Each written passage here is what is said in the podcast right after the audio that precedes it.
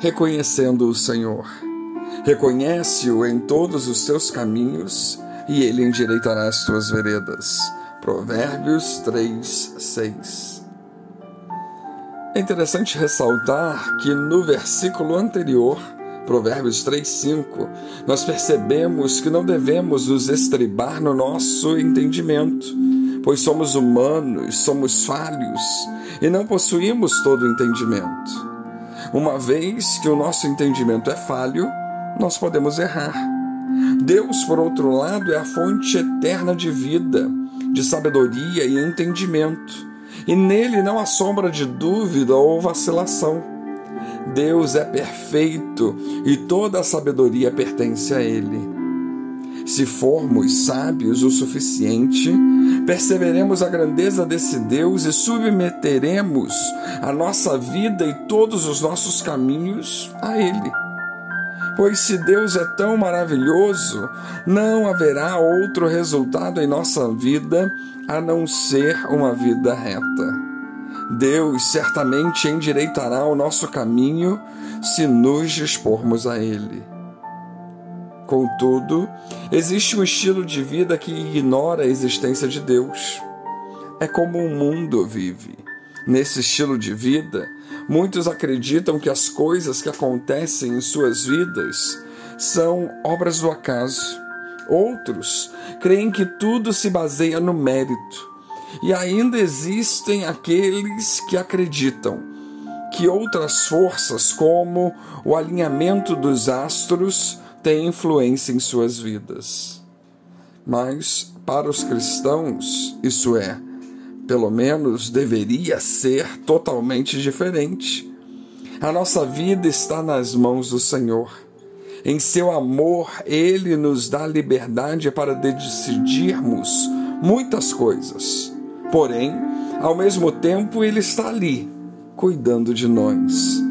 A melhor analogia que poderíamos fazer mesmo que ainda muito distante da verdade, é a maneira como os pais mais dedicados cuidam de seus filhos. E diante disso, como reconhecer Deus nos nossos caminhos? Essa é uma expressão pouco usada no português e por isso é possível que não consigamos compreendê-la completamente. O que Salomão quer dizer com isso é que devemos conhecer e aceitar o direcionamento de Deus específico em todas as áreas da nossa vida. Se reconhecemos que somos falhos, então é possível falharmos quando vamos tomar uma decisão certa, individualmente sem nós consultarmos. Mas se reconhecemos o Senhor em nossos caminhos. Nós buscaremos compreender qual é a vontade dele e aceitar toda a sabedoria e direcionamento que ele tem para as nossas vidas.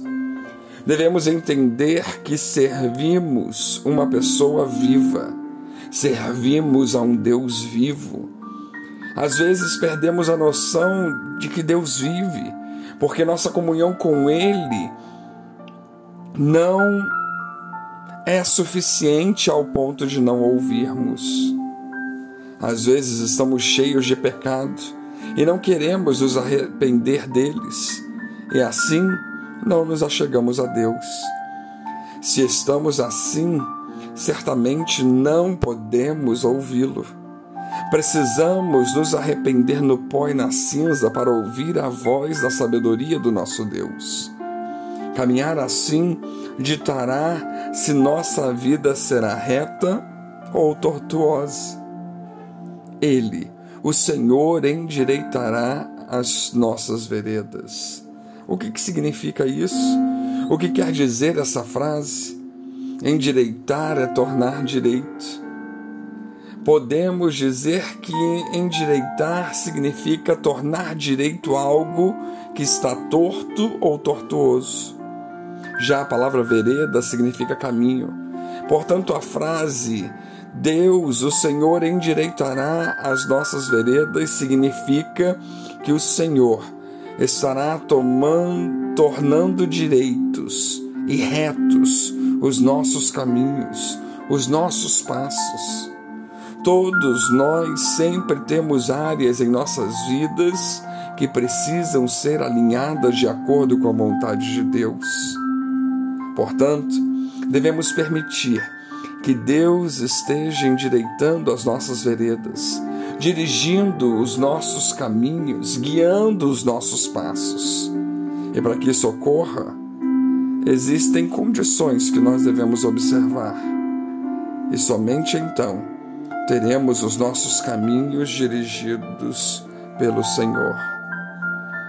Que venhamos permitir, que venhamos buscar o Senhor ao ponto de reconhecer o Senhor, ao ponto de enxergar a mão, o agir e a vontade de Deus em todos os nossos caminhos.